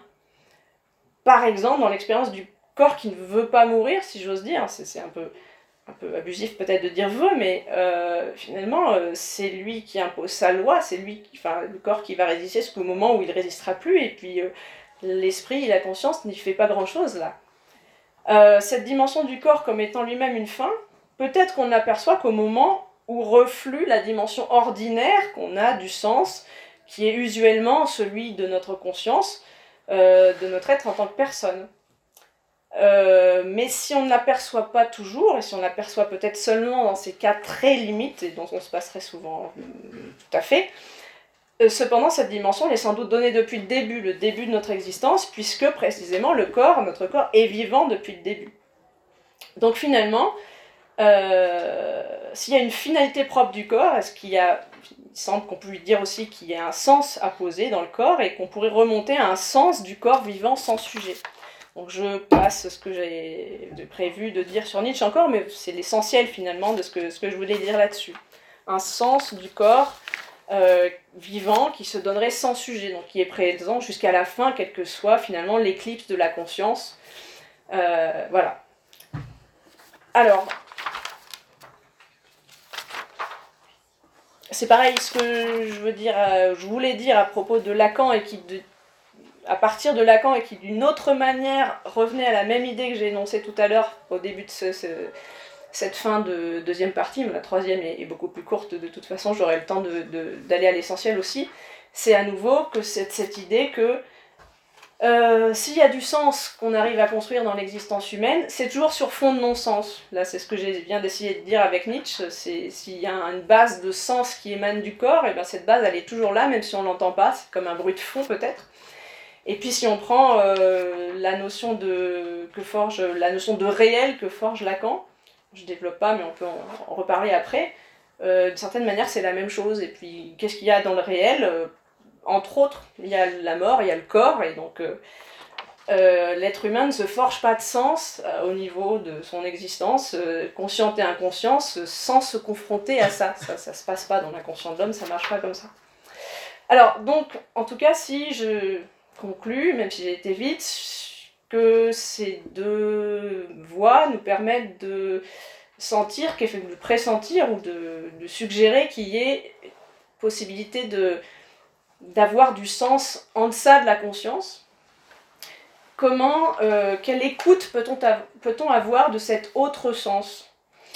Euh, J'ai parlé très rapidement de Lacan, euh, qui, lorsqu'il est question du réel, de la mort par exemple, dit bien que tout ce qui est situé dans ce champ-là c'est l'objet d'angoisse par excellence, parce que c'est le champ où il n'y a plus personne pour dire je, ce sont des citations, je voulais l'exposer plus tranquillement, mais je n'ai pas le temps. Et eh bien, du coup, quelle réaction, à quelle réaction, pardon, peut-on faire droit devant l'angoisse de celui qui se confronte au non-sens d'une mort prochaine ou de la dépossession de son propre corps Comment on entend cet autre sens, s'il y en a encore à ce moment-là? Alors comme je l'ai proposé, consoler, ce serait un terme qui, lui, au contraire, si j'ose dire, relèverait du sens de la conscience. Euh, ça correspondrait à mettre un baume sur, vouloir mettre un baume sur les douleurs du corps, les défaillances du corps, mais un baume qui est encore celui de l'esprit. Mais est-ce que c'est cela dont il s'agit ici? On voit que plus largement, ça veut dire euh, finalement que celui qui souffre ne veut pas, ne peut pas entendre de belles paroles. Alors, qu'est-ce que peuvent être les mots pour ne pas être juste des belles paroles? Ou même aller plus loin, euh, en reconnaissant que le sens dans la parole se fonde soit sur le non-sens dans la parole elle-même, là je vais, vite, hein, je suis désolée, mais des choses qui euh, ne sont pas dites mais sont entendues dans ce qui se dit, soit reposent sur un sens d'avant la parole. Parce qu'il y a aussi des choses qui se disent dans le silence, par exemple. Alors, qu'est-ce que ça impliquerait Peut-être de la part du médecin et du soignant? Euh, on peut se trouver des suggestions à nouveau dans le discours de Zarathustra. Cette fois-ci, c'est un texte qui s'appelle De la vertu qui donne. Médecin, aide-toi toi-même et tu sauras secourir ton malade. Que ce soit son meilleur secours de voir de ses propres yeux celui qui se guérit lui-même. Donc que le médecin se guérisse lui-même, dit Nietzsche, et là, il saura secourir, et là j'ai bien secourir, j'ai pas vérifié l'allemand, mais non pas consoler son malade. Euh, finalement, que fait demande, qu'est-ce que Nietzsche demande au médecin de faire? Alors euh, là, il parle d'un médecin, il parle pas du médecin comme on l'entend nous ici, hein. il parle du médecin de l'homme en général, de, l'esprit en général aussi, mais ça s'applique aussi au médecin du corps.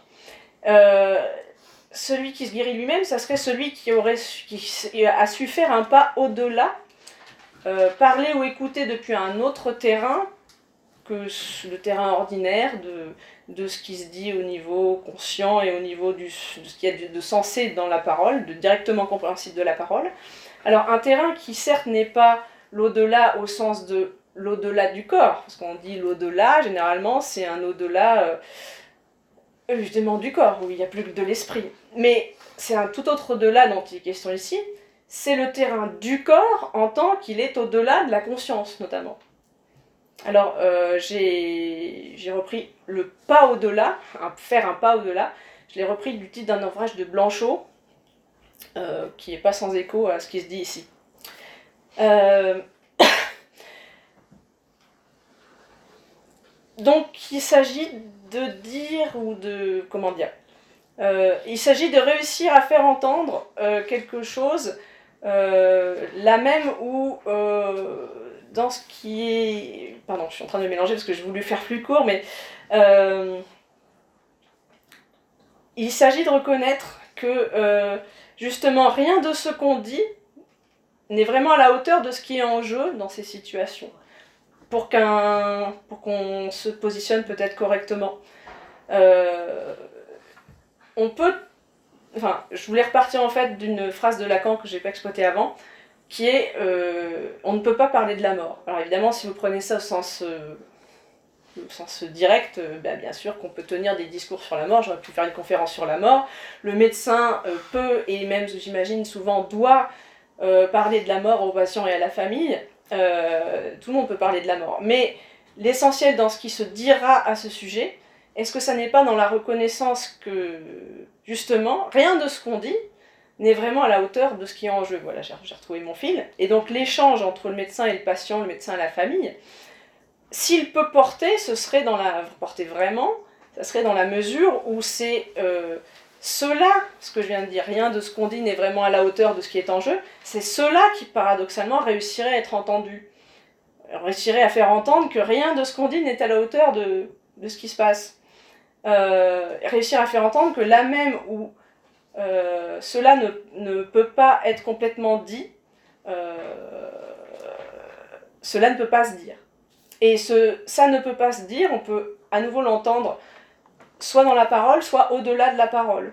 Dans la parole, euh, la, citation de, de, tout à l'heure nous montrait un exemple du fait qu'il n'y aurait pas de parole possible de la part du patient sur sa vraie douleur, ça viendrait toujours après ou à côté. Mais ça n'implique pas que la parole au patient n'apporte rien, parce que la parole peut porter ce qui ne se dit pas.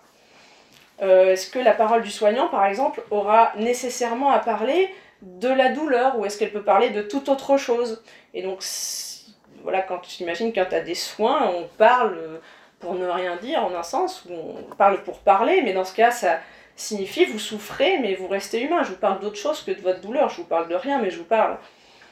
Et au-delà de la parole, euh, ce qui ne peut, pas se dire peut au moins s'écouter parce que ça peut se donner à entendre.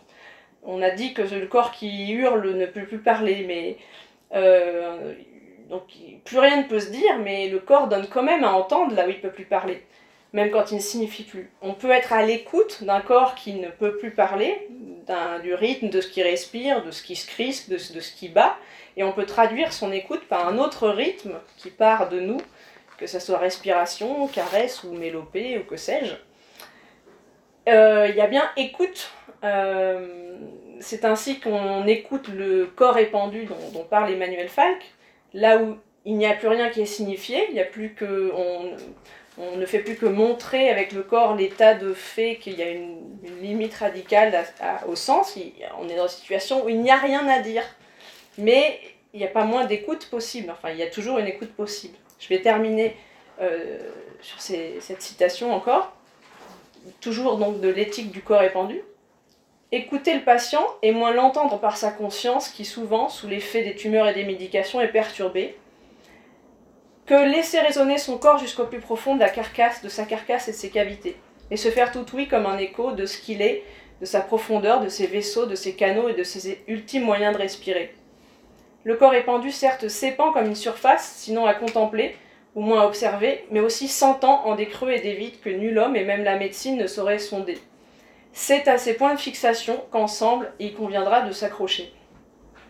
Donc je dirais qu'à la présence du corps du patient, c'est quelque chose que je voulais mettre en avant euh, sur Nietzsche, mais dont je n'ai pas eu le temps de parler, répond aussi la présence du soignant ou de l'accompagnant, euh, qui entre dans la chambre où repose le corps épandu, euh, peut-on lire encore chez Falk, doit y entrer avec son corps. Et moi j'ajoute ce, ce qui n'est pas forcément le plus facile. quelques lignes du livre de Blanchot dont j'ai parlé tout à l'heure pour finir. Euh, c'est des lignes euh, où finalement rien n'est explicité parce que le livre n'est ni un roman, ni un récit, ni un essai. Mais on peut finalement facilement s'imaginer dans une telle chambre avec un, tel corps euh, quand on écoute ces mots de, de Blanchot. Écoutant non les mots, mais la souffrance qui traverse de mot en mot, sans fin, les mots. En fait, les trois, ce sont trois phrases, il écrit par, comme ça, par phrase isolée. Et il m'a semblé que dans les trois phrases, on pouvait entendre ce que je cherchais à dire là, c'est-à-dire euh, euh, dire quelque chose qui ne se dit pas ou écouter quelque chose qui ne se dit pas. Donc écoutant non les mots, mais la souffrance qui traverse de mot en mot, sans fin, les mots.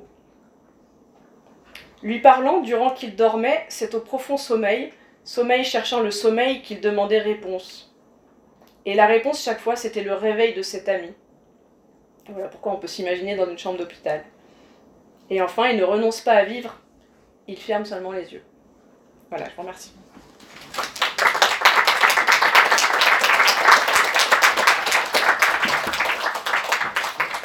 je peux lancer la discussion. Euh, Merci. À la fin, je comprends bien l'idée que, enfin, si j'ai bien compris, euh, ce, que tu, ce revenait beaucoup à la fin, c'était l'idée que euh, il y aura un enjeu qui serait toujours plus grand euh, dans l'expérience de la maladie, etc., que ce que les mots pourraient dire. Est-ce que c'est bien ça Oui, mais entre autres, oui, oui. Et j'ai toujours un problème avec cette idée que le langage serait incapable d'exprimer ou ne serait pas en mesure d'exprimer certaines choses. Euh, du coup, en fait, je voudrais juste bien comprendre quel est l'argument mhm. qui mène à cette thèse. Alors, c'est moins un argument que la situation dont on parle. C'est-à-dire que ce, qui, a déclenché le, le fait de, parler de ça aujourd'hui, c'est vraiment cette conférence, la lecture de livre, donc de se dire c'est quoi, qu'est-ce qu'il appelle un corps épandu, à quoi, quelle situation ça renvoie? Ça renvoie à des situations où euh, on peut pas parler, enfin, je veux dire, il a rien de ce type parce qu'il n'y a plus de parole, il n'y a plus de conscience. Je, moi, je suis pas, enfin, je, suis la première, enfin, à, mettre de la littérature en jeu pour expliquer les choses. Donc bien sûr qu'il y a des, on peut dire des choses magnifiques qui, disent vraiment la douleur, lisez, lisez Adrien de, Marguerite Yourcenar, enfin, et puis même dans, dans des conversations qu'on a, oui, les choses peuvent se dire, mais comment elles se disent? Elles se disent pas seulement au niveau où elles se disent euh, dans la succession, euh, sujet, verbe, complément, etc., tout ce que vous voulez, au niveau de la chaîne des signifiants. Elles se disent euh, un autre niveau aussi. C'est ce niveau-là qui m'intéresse. Bien sûr que le langage dit, mais pour répondre à deux niveaux, des fois il dit à un autre niveau que celui où on a l'impression qu'il dit, c'est ça qui m'intéresse davantage, et d'autre part, là on parle de situation où objectivement, vous êtes dans une chambre pendant des, plusieurs jours éventuellement pour veiller quelqu'un et il se dit plus rien. Mais voilà, quel sens ça a cette expérience du corps je trouve que tu as fait quelque chose de merveilleux, tu as vraiment, vraiment rendu cette. Je- Alors, je dis qu'elle a vraiment très, très bien parlé. Je pense qu'elle nous a très bien fait comprendre ce que nous pouvons vivre euh, tous les jours, alors en tant que médecin, quelquefois en tous les cas, et puis en tant qu'être humain. Et euh, justement, euh, moi, je- contrairement à Samuel, je trouve que on a senti, parce que on ne sait plus à quel niveau il faut le dire, et est-ce que même on a besoin de le dire, mais on a senti cette détresse quelque part de l'humain face à, cet outil euh, qui à un moment donné ne sert plus euh, et, qui pourtant euh, ne le déshumanise pas. Et, et, euh, d'autres choses entre, en jeu que tu as mis. Alors c'est toujours euh, formidable de pouvoir avoir euh, des connaissances littéraires parce que c'est vrai que les, d'une manière générale, les artistes, que ce soit avec la peinture ou les, les auteurs avec les livres, disent des fois mieux que nous ne pouvons le dire avec un discours que tu as bien séparé de ce, le- du vrai sens des mots. Le discours est une chose et, Voilà. et le vrai Mhm. sens en est une autre. hein. Donc, et moi je regrette que tu aies pas pris peut-être cinq minutes de plus pour nous dire ce que tu voulais dire un petit peu plus sur Nietzsche ou Lacan, mais peut-être que ça va revenir et que tu nous le diras. Et, je trouve que c'est redonner une place entière au corps, on va dire encore absorbé de, sens lui-même, même s'il est plus dans le sens euh, de la vie, mais dans le sens de ce vers quoi il va, de la mort, ou, euh, de pouvoir nous le réhabiliter. Et, et tu as dit par exemple, oui, on peut toucher un patient, on peut à un moment donné, et simplement l'atmosphère de, de dignité, l'atmosphère d'écoute, de présence qui n'a plus rien de verbal, euh, et pardon, Oui, oui, mais je, ça fait écho à ce que finalement j'avais en- envie de, de corriger un peu ce que j'ai dit en répondant à Samuel. Et il peut aussi, enfin, j'ai dit euh, veiller quelqu'un qui, lui, ne peut plus parler, mais nous, on peut parler. Alors c'est vrai que des fois on se dit, mais quel sens ça Il m'entend pas, mais on le fait quand même généralement. Et c'est pas le moment de dire, comme tu dis, pardon, épreuve, mais au Mm. contraire de parler d'un bon souvenir, de quelque chose qu'on est faisait ensemble, peu importe, Mm. mais euh, et, donner encore euh, de la vie autour de lui, mais une vie calme, une vie quelque chose qui ne veut pas lutter. La fureur Sanardi, c'est terminé, c'est on, on est passé à autre Mm. chose, on est euh, voilà. Alors, euh, dans quelque chose que j'avais prévu de dire, mais qui est passé à la trappe, euh, j'avais quand même aussi prévu de dire, je, je veux pas non plus euh, donner l'impression de, justement, enfin, qu'il y ait forcément une perspective euh, comme un angélisme ou un irénisme, parce que, euh, justement, c'est pas forcément calme, ça peut être, même si on arrive à sentir qu'il y a du sens dans ce, que j'essaye de, travailler. Là, c'est pas très clair pour moi non plus, mais enfin, un niveau du corps qui parle plus, qui, qui semble dans une dimension où il y a plus de sens, etc. Mais euh, au contraire, on sent qu'il y en a, mais euh, euh, ça peut être quand même insupportable. même si le corps, ben, le corps lutte, c'est une forme de sens, c'est ce que je voulais dire avec Nietzsche, il y a du vouloir vivre, donc il y a une for- une forme de, sens au niveau du corps, mais c'est quand même insupportable, parce que la lutte, ça fait mal, et puis, mais c'est du sens. Bon, c'est ce qui m'importait de, travailler. Ça veut pas dire que ça fait pas mal. Et puis, euh, pour, le, pour le proche, euh, le corps de la personne qui va mourir, il est encore présent, puisque c'était la- l'autre notion, euh, vouloir vivre et présence. De, de, Qu'est-ce que c'est le sens du corps? Avec Nietzsche, je voulais essayer de travailler ça avec Nietzsche, s'il y a un sens du corps qu'il qu'il essaye manifestement, enfin explicitement de faire, il appelle ça dans, j'ai passé aussi ces passages-là, mais dans Zarathustra, euh, il, euh, il appelle ça le sens de la terre. Euh, en fait, au début, on comprend, enfin, on comprend pas forcément ce que c'est que ce sens de la terre, mais en travaillant les, textes, on, se rend compte que ça, serait le sens donné au niveau d'un corps où il n'y a pas plus forcément de sujet. Le sens de la terre opposé au sens qui serait celui du ciel, donc le ciel, métaphoriquement, la religion, l'esprit, etc. Donc, excusez-moi, excuse-moi, j'ai j'ai perdu le fil de ce que je voulais dire. Euh, oui, donc euh, vouloir vivre et présence, ça serait, ça serait deux façons par lesquelles on pourrait essayer de, cerner mieux ce que c'est ce sens du corps, que en l'occurrence il appelle sens de la terre, mais peu importe le sens de la terre, mais sens du corps, ça peut être ça, le, vouloir vivre dans la lutte ou, le, ou, le, ou la présence du corps, mais la présence, euh, la pure présence du corps de celui qui est inconscient, qui est encore là avec son corps et qui nous, bah oui, qui semble nous signifier encore, semble encore être présent pour nous en tant que personne, rien que par son corps, bah, ça ne veut pas dire que c'est apaisé, ça peut être quand même insupportable parce que la personne elle est quand même absente. Mais le corps est présent, voilà, c'est le paradoxe qui m'interrogeait. C'est pas apaisé dans le calme, c'était de ne pas vouloir forcément à ce moment-là manifester sa rage. Autre, autre façon de réagir euh, habituelle, dans le non-sens, ça peut être aussi la colère. Mais là, il reste encore une force euh, énorme quand il y a la colère. Euh, c'est mm. une autre façon de, de, mm. lutter. Oui, alors s'il n'y a pas d'autres questions, pour, pour, Lacan, sinon, ce serait bien qu'à la fin tu nous dises. Oui, donc j'ai une j'ai une question à poser. Euh, c'est que bon, il a été beaucoup question du corps répandu. Et euh, je me disais que pour répondre à cette. Euh, pour, pour continuer à dire quelque chose, même si rien n'est explicitement dit, il y a une sorte d'impensé, c'est le corps du médecin, enfin le corps du soignant. Mm-hmm. Ma question c'est, euh, à la fin tu as dit euh, il faut que le médecin ou le soignant entre avec son corps. Ah, c'est là, enfin je l'ai dit parce que je l'ai repris aussi du, livre que je citais. Et, et, je me disais mais peut-être que ce qui s'oublie dans la pratique médicale, enfin du moins moi ce, que, qui m'intéresse c'est qu'en est-il du corps du médecin ou du soignant? C'est-à-dire, par exemple, euh, je m'interroge toujours pour savoir si les infirmiers ou les médecins, euh, est-ce qu'ils ont, on a l'impression qu'ils ont aucune, enfin, quand ils entrent dans une chambre qui a des gros abcès, du pus qui coule, etc. Euh, nous, on, arrive et ça nous fait horreur. Et, les, professionnels disent, ben non, parce qu'on a l'habitude, ouais, justement, on a l'habitude, etc. Et je me dis, est-ce que c'est pas aussi répondre à ce corps épandu, ça serait pas aussi écouter pour le, pour le médecin ou le soignant?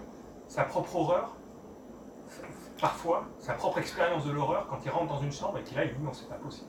Oui, mais, je peux pas, je peux pas répondre à ça, mais j'ai l'impression qu'il se dit pas ça. Alors je préférerais qu'un médecin ou une infirmière euh, réponde. Ce que je veux dire, ce que je veux dire, c'est est-ce que précisément euh, ne pas nier cette expérience du corps, ne pas nier cette expérience, il y a un corps du médecin, quoi. à un moment, il réagit parfois, enfin, c'est pas des robots.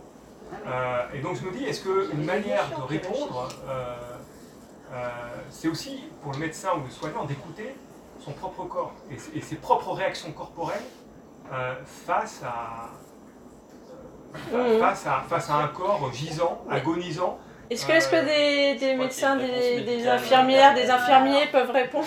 Alors, non mais il y, a deux choses il y a une horreur, mais on l'a l'horreur. À un moment, l'horreur, on ne va pas l'exprimer quand on est dans la chambre. À un moment, je, vais, je, vais, rester, je vais rester, je vais devenir assez pratique, mais à un moment, il faut rester un peu professionnel. On, est là, il faut évaluer une situation et mettre en place une prise en charge de cette situation. Ça, c'est la réaction professionnelle. Ça ne veut pas dire que quand on, on en ressort, quand on est euh, en dehors, quand on est chez nous, quand on est avec d'autres hein, d'ailleurs, on n'exprime pas une certaine horreur par rapport à ce qu'on a vu. On l'exprime de toute façon. À un moment, on est, sinon on n'est pas, comme vous dites, on n'est pas des robots. Mais quand on est euh, dans une situation de prise en charge, à un moment, euh, il faut arriver à, avancer sur cette prise en charge. Après, le, travail, je dirais, de, réflexion sur ce qu'on a vu et comment on, absorbe ce qu'on a vu pour pouvoir continuer à travailler aussi, hein, il se fait en dehors alors ça, c'est peut-être mon avis personnel. Il y a peut-être d'autres personnes qui, le voient autrement. Mais... Je veux dire aussi, euh, euh, ce que tu dis est tellement vrai que, par exemple, Bali, à Londres, dans les années 50, 1950 avait fait ces groupes où les médecins disaient tout ce que c'est un travail sur eux. C'est deux temps différents. Alors quelquefois, ben, ça rattrape un, médecin, ça peut le rattraper. Il peut très bien un jour faire une gaffe, dire n'importe quoi. Ça peut arriver. Heureusement que euh, reste assez près. Bah, parce que c'est pas le bon moment en disant. Euh, non, mais j'explique que peut-être il peut le faire. Mais euh, ce travail, il faut le faire et c'est pour ça que peut-être notre façon actuelle de ne pas considérer assez que c'est une relation intersubjective et qu'il y a des choses qui se passent est très négative parce que le médecin encaisse, encaisse et, et à un moment donné, ben, il n'est même plus euh, suffisamment, euh, j'allais dire même quelque chose d'efficace, même efficace, et ça peut, se perdre l'efficacité à force de ne pas être soi-même dans l'acceptation, comme tu dis, qu'il a des réactions, que ceci, que cela, et puis qu'il faut qu'il en parle. Voilà, je pense que tu vois. Et entre ce que vous dites les uns et les autres en, réponse, là, euh, enfin, tu parles de euh, euh, relations intersubjectives, mais voilà, enfin, il y a une sorte de fil qui, a fait un petit parcours là, mais ce, qui, ce qui est intéressant, effectivement, de se dire que cette relation intersubjective, comment elle, passe nécessairement par le corps? Enfin, Qu'est-ce qu'il y a à faire à ce niveau-là? Je crois qu'il y a une question. C'est pas pour répondre à votre question. Mais oui. maintenant, pour l'expérience que je vais trouver en tant que médecin, quand je vois un malade, n'est pas du tout la même expérience que je vois un proche qui est malade. Oui, sans doute, oui. Il y a un médecin qui est beaucoup plus objectif, mm. qui, est, qui, est, qui, est, souvent dénué de, de quand même. Mm-hmm. On est moins affecté par ses sentiments quand on s'occupe d'un patient. Mm. Donc il y a quand même un... Voilà. Et puis quand on est dans l'action, bah, on, Aussi, est oui. moins touché parce mm. parce qu'on est dans, dans l'action. Mm.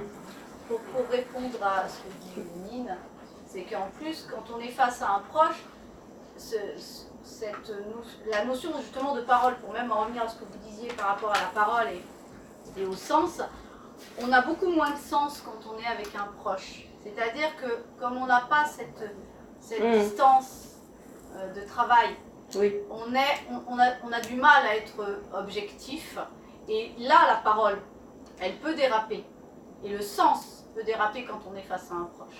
Hmm. et euh... mais... Hmm? Hmm? Je disais le bon sens peut alors faire place au contresens. Au contresens, moi j'ai dit.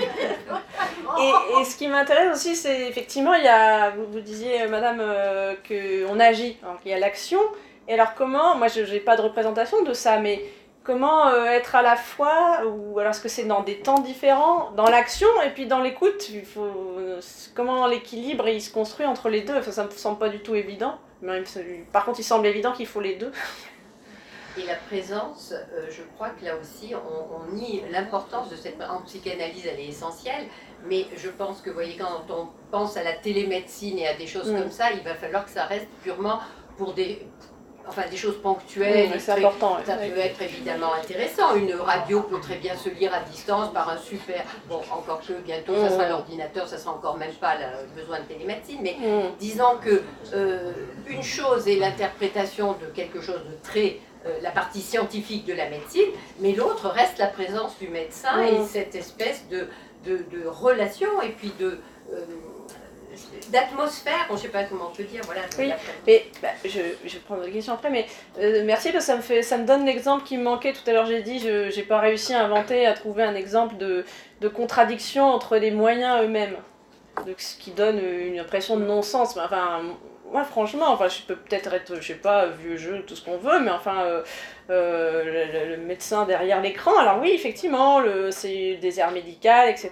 Donc oui, en tant que moyen, ça a son effectivité, ça a son utilité, mais en tant que moyen, ça perd euh, l'autre dimension du problème. Enfin, et là, vous êtes typiquement dans une situation, enfin, je sais pas, moi je me positionne forcément, je me projette en tant que médecin, ce que je vais ressentir si j'ai ma consultation euh, en télémédecine, ah bah oui, je serais contente à la fin parce que j'aurai mon ordonnance dans des conditions peut-être plus simples, mais est-ce qu'on aura entendu de la même manière que si on a bien parlé pourtant, mais de la même manière.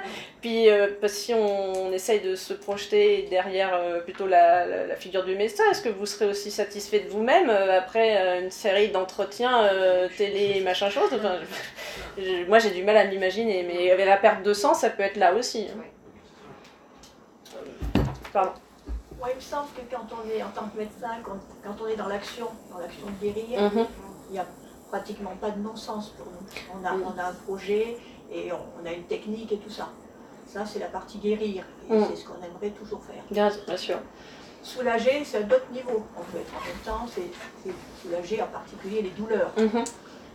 Le non-sens arrive parce qu'à un moment donné, on est là pour garder la vie et qu'on sait très bien que par rapport à des douleurs épouvantables, soit les gens vont continuer à souffrir, et là, tant qu'on peut discuter avec le patient, on le fait, hein, jusqu'à quand, et à un moment donné, ben, on va tellement donner d'antidouleurs qu'il n'y aura plus de vie. Mm. Ça, c'est un deuxième non-sens pour le médecin. Tout à fait. Et le troisième non-sens, euh, alors qui n'est pas un non-sens pour moi, c'est la, la troisième partie, consoler. Et consoler, c'est pas obligatoirement avec des paroles. Un petit enfant qui souffre, on le prend dans nos bras et Mm. on va le consoler. Mm. On va dire des petites choses comme ça. Il y a euh, un, un être humain euh, qui souffre, pourvu qu'on puisse encore le, Mm. avoir un contact avec lui. Et j'espère qu'en tant que bon médecin, entre guillemets, on arrive à ce qu'il ne souffre pas à ce point-là. On peut avoir un contact et, à mon avis, consoler. Et consoler pas que le patient, Oui. consoler aussi le médecin. Je vois pas Ah comment, oui. dans certaines circonstances, on peut être objectif. Ça, c'est faux. C'est pas possible. On a un être humain en face de nous. On est un être humain, nous, et on essaye de, dans une communication, de, de s'apporter. Mm, bien, mais tout à fait. On n'est pas tout Mm. seul et, l'objectivité. euh, Et j'entends ce que vous dites, hein, notamment sur consoler. Euh, je suis d'accord qu'après, il y a aussi une question de mots. Alors, je pense que vous avez compris que moi, ce, ce contre quoi je butais euh, dans consoler, ça serait justement euh, consoler si ça s'arrêtait à des paroles de consolation, alors que vous dites bien qu'on peut mettre autre chose derrière consoler. Donc, et justement, donc le consoler dont vous parlez, ça va plutôt dans la, dans la, dans la direction de ce que j'essaye de, poser. euh, euh, voilà, quelque chose qui, qui, qui se communique là même où ça signifie plus. Mais même avec des mots, il faut qu'on croit en ce qu'on raconte. Ah bah aussi, oui. Non mais c'est vrai. Oui. mais ça c'est la parole vaine hein, de Lacan. la C'est ça. Je vais mourir, docteur. Mais non, vous n'allez pas mourir. Alors là, Mm. 0 plus 0 égale euh, pas la tête à tout le Mm. Ça c'est intéressant ce que vous dites, oui. Et là aussi, oui, on voit bien. on n'a pas appris à la fac. hein. Oui, mais voilà, comment. Est-ce que c'est forcément une dimension. Enfin, qui ne. Est-ce que c'est forcément quelque chose qui s'apprend pas Est-ce que c'est. Est-ce que c'est quelque chose euh, qui peut ou non s'acquérir euh, Comment Enfin, voilà, ça non plus, c'est pas, c'est pas moi qui peux le dire. Moi, je peux au moins poser la question. Je pense que le, DU va essayer de. Oui. Et ça sera pas apprendre, on est Eh ben, d'accord, mais euh, au moins on en parle, on en parle, Voilà, on en parle. Et tant qu'on n'aura pas été conf- confronté, on l'aura pas intégré, bien sûr. On a une question. Oui. Peut-être témoigner par rapport à votre question, est-ce que ça s'apprend ou pas Oui. Euh, Voilà, je voudrais quand même euh, euh, traduire ici euh, le- ce que les aides-soignantes et les infirmiers, euh, finalement, comment ils se préparent, comment ils, ils essaient d'aborder une situation difficile euh, de douleur ou de fin de vie. Euh, je pense que depuis longtemps, hein, il y a le concept de, de prendre soin a été travaillé depuis 1970 au moins. J'ai vraiment euh, tout un, je dirais, des références hein, sur l'évolution des soins. La recherche en soins existe aussi et il y a beaucoup de travaux qui ont été faits sur euh, les soins eux-mêmes, Mhm. prendre soin sur les différents moments de la vie. Donc, euh, en fait, comment les pratiques se construisent Elles se construisent en, en apprentissage lors de la formation, hein, à travers de, finalement euh, des analyses de pratique depuis longtemps, hein, c'est pas que depuis euh, quelques années, hein, il y a des décennies où il y a un travail de, fond qui se fait et qui se construit, qui se qui s'alimente à travers ce que la recherche, je dirais l'éthique qui apporte beaucoup bien sûr maintenant, la philosophie, mais euh, en fait comment les pratiques se sont construites autour d'une table et en, en disant mais toi qu'est-ce que tu as fait, Mhm. qu'est-ce que tu as dit, Mm. pourquoi euh, tu étais pas à l'aise? Certains disaient que je suis sortie, c'était insupportable, je n'ai pas pu continuer, etc. etc. Donc en fait, euh, c'est construit euh, des références, hein, si vous voulez, des références autour des pratiques. C'est-à-dire, eh bien, on prendre conscience que être là, c'est beaucoup. Prendre conscience que euh, l'humanité se traduit de l'un à l'autre. C'est la question d'humain, d'être humain, entre les êtres humains. Comment les, la construction se fait, même euh, la communication sans mots, hein, c'est peut-être toucher, sans parler, etc. Et en fait, euh, la connaissance de la personne, bien évidemment, qui est dans cette situation. Et je crois qu'il y a un cadre de référence pour les soignants, infirmiers, soignants, je parle pas parce que beaucoup exercé dans ce domaine-là, euh, qui s'est construit, hein, Mhm. qui, euh, finalement, peut-être euh, doit être compris pour continuer, pour travailler avec, davantage avec les médecins, etc. etc., et les chercheurs. Mhm. Voilà, donc euh, je, moi je pense que il y a un ajustement qui s'est fait personne à personne, du soignant, l'infirmier de soignant, avec la personne soignée, les médecins, leur pratique, etc. Mais les, les soignants, infirmiers et soignants, sont les permanents d'un service de soins. Oui.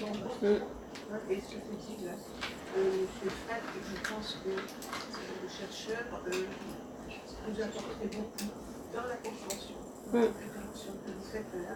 Je dois remercier son qui, qui doit aider Et euh, c'est intéressant de, pour moi de, de voir enfin, réémerger, parce que je, suis enseignante, enfin maintenant je suis chercheuse, mais enfin j'ai été longtemps enseignante, et de voir réémerger euh, un, un terme qui, qui- que je connais aussi, et une pratique qui existe aussi justement dans, dans, le, dans le domaine de l'éducation, c'est les analyses de pratique. Euh, alors ça s'est institutionnalisé, si j'ose dire, euh, justement sous ce terme, c'est-à-dire qu'on va euh, se réunir, on va avoir une réunion mensuelle, je sais pas, enfin peu importe, trimestrielle, d'analyse de pratique, donc c'est finalement le, c'est, c'est bien rodé euh, comme procédure, mais et ce qui est intéressant aussi, c'est que vous rappeliez comment en fait analyse de pratique, avant d'être de l'analyse de pratique sous cette forme institutionnalisée et bien rodée, qui effectivement on voit que c'est comme ça que ça peut, c'était euh, spontanément euh, deux aides-soignantes, des aides-soignants, des infirmiers qui se retrouvent autour de la table parce que c'est le moment où ils se croisent dans la dans la voilà dans le, dans le lieu pour dire mais t'as fait comment?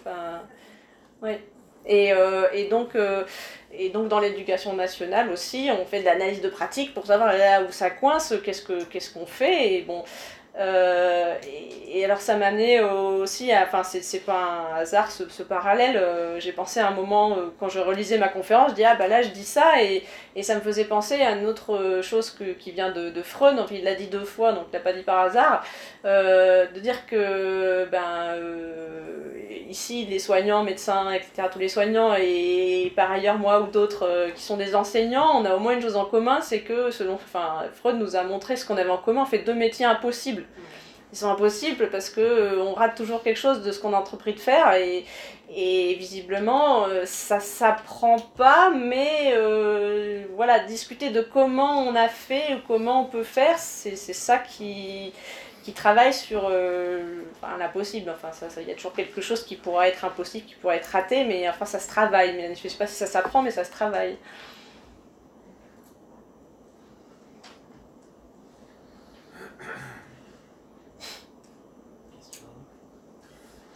Juste une petite réflexion. euh, en général, les procédures euh, telles que celles qu'on vient de décrire euh, partent du bon sens. Mhm. Le problème, c'est qu'une fois que les procédures sont installées, elles s'opposent souvent au bon sens. oui et c'est pour ça qu'on effectivement on- chose qui est très gênant. on- on- après oui Les recommandations euh, que l'on peut faire sont sûrement intéressantes. Dans la Mm. plupart des cas, elles sont suffisantes et nous aident, mais quelquefois elles nous gênent beaucoup. c'est vrai que c'est Je le pense qu'il faut pouvoir s'en affranchir de temps en temps. J'avais un patron qui disait, c'était une boutade, euh, les recommandations sont faites pour être contournées.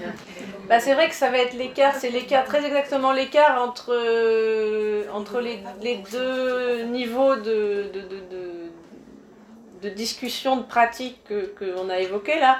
Quand c'est institutionnalisé, ah bah, c'est déjà autre chose que quand on se rend compte et qu'on se- qu'on- se demande qu'est-ce que tu as fait? C'est pas pareil.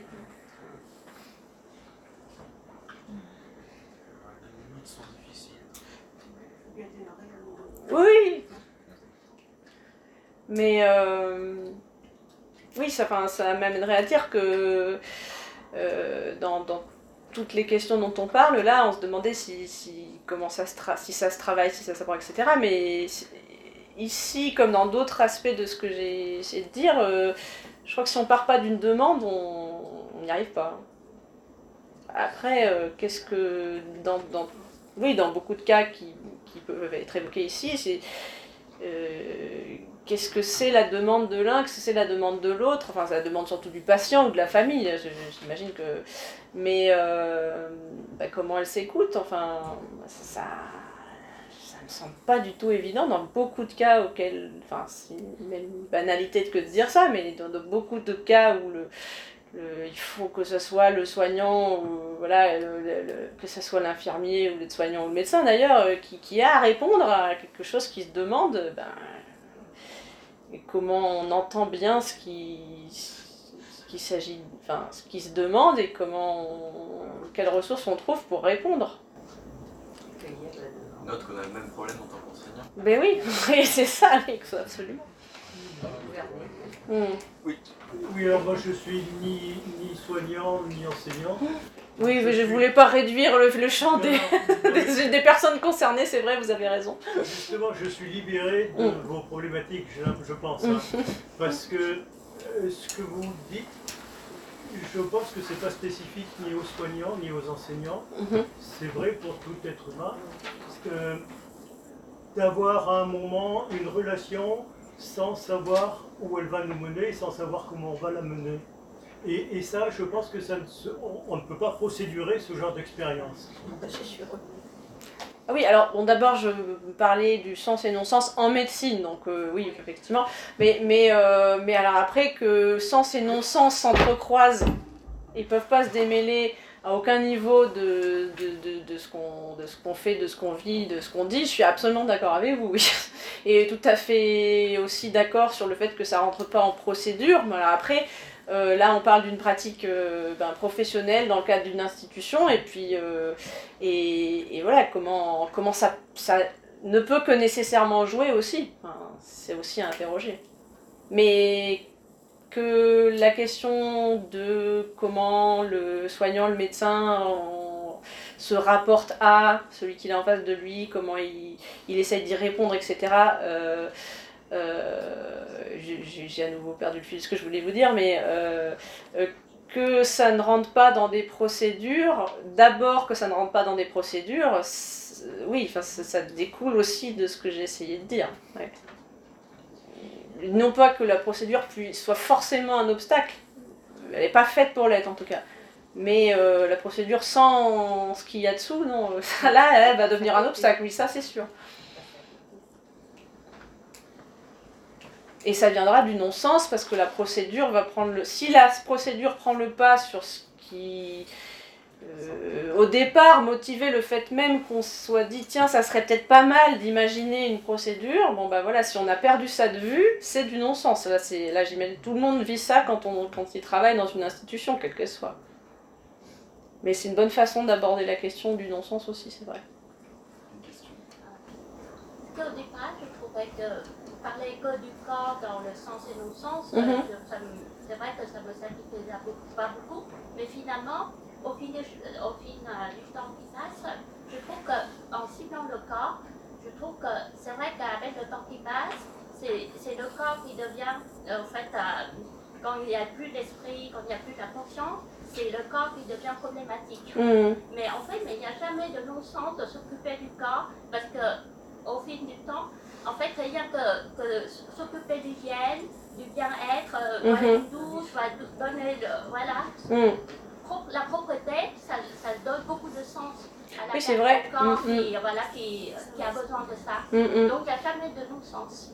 Oui, oui, c'est... Alors, ça me, ça, ça, me fait plaisir, en un sens que vous dites, parce que j'ai... Euh, ça, enfin, ça me renvoie à ce que...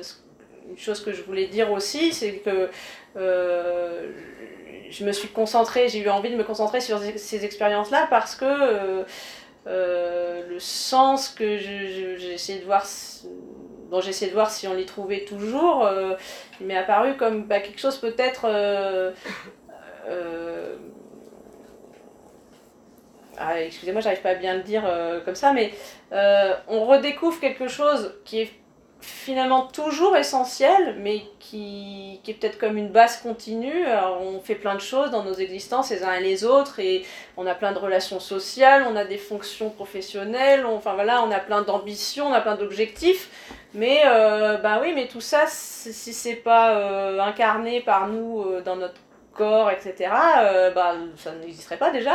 Et, et peut-être du coup, il y a des choses, enfin, comme vous dites, prendre soin de soi, enfin, euh, tout ça, ça s'entend. Des fois, peut-être on perd de vue, et alors ça serait peut-être quand même malheureux que des fois, enfin parfois, on ne soit rappelé au sens de tout ça que parce que ah, on n'en peut plus, que l'autre en face de nous n'en peut plus, et que on- c'est peut-être aussi parfois euh, bien de s'en rappeler avant.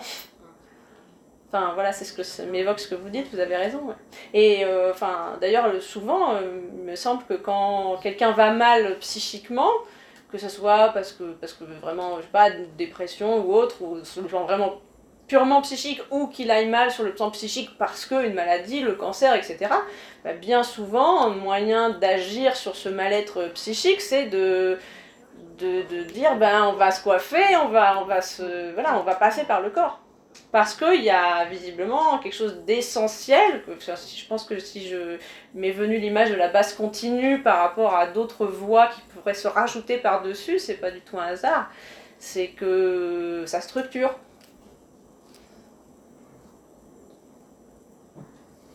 Est-ce qu'on rate pas la relation euh, patient, euh, euh, patient-soignant euh, simplement par manque de temps Alors, je simplifie à extrême. Moi, mes expériences euh, récentes dans le domaine, euh, j'avais l'impression quand même très souvent en tant que patient euh, d'être confronté à un geste technique qu'il fallait que moi, en tant que patient, j'y réponde de manière technique, c'est-à-dire on posait des questions A, B, C, D, je répondais aux questions 1, 1, 1, et j'arrivais en fin de processus où finalement, je me dis, bon, bah, on va faire comme ci, comme ci, comme ça. Et moi, dans ma position de patient, je trouvais ça euh, tout à fait logique, on m'avait tout expliqué. Euh, bon, voilà, je faisais un choix qui me paraissait, euh, en fonction de mes moyens raisonnables, etc. Et finalement, la relation euh, s'arrêtait là, s'interrompait là, alors qu'en fait, la décision que j'avais à prendre était beaucoup plus complexe que ça. Et Mm. qu'en fait, la personne qui était en face de moi n'avait pas le temps pour ça. Et le temps que j'assimile son information, lui n'avait que, que faire du, sou- du- que faire de mon information à moi. Donc je repartais avec son information, je prenais une décision par rapport à, à ça, et puis dans le vide, c'est-à-dire une fois tout ça terminé, je réalisais que tout ce que je venais d'apprendre euh, était en comment dirais-je en, en impossibilité de mettre en sens avec ce que moi je vivais. Mm. Donc, il m'est arrivé, je devais me faire opérer, et j'ai pris la décision de ne pas me faire opérer, alors que tout était euh, techniquement euh, parfaitement clair. euh, enfin, moi, il n'y avait rien à, à remettre en question. Et j'ai pas pu prendre cette décision-là. Mm. Donc, moi, et, et c'est pas le seul exemple, voilà, j'ai un exemple très précis dans la tête, mais c'est pas la seule fois où ça m'est arrivé, et où je fais face à un technicien, ça me rassure.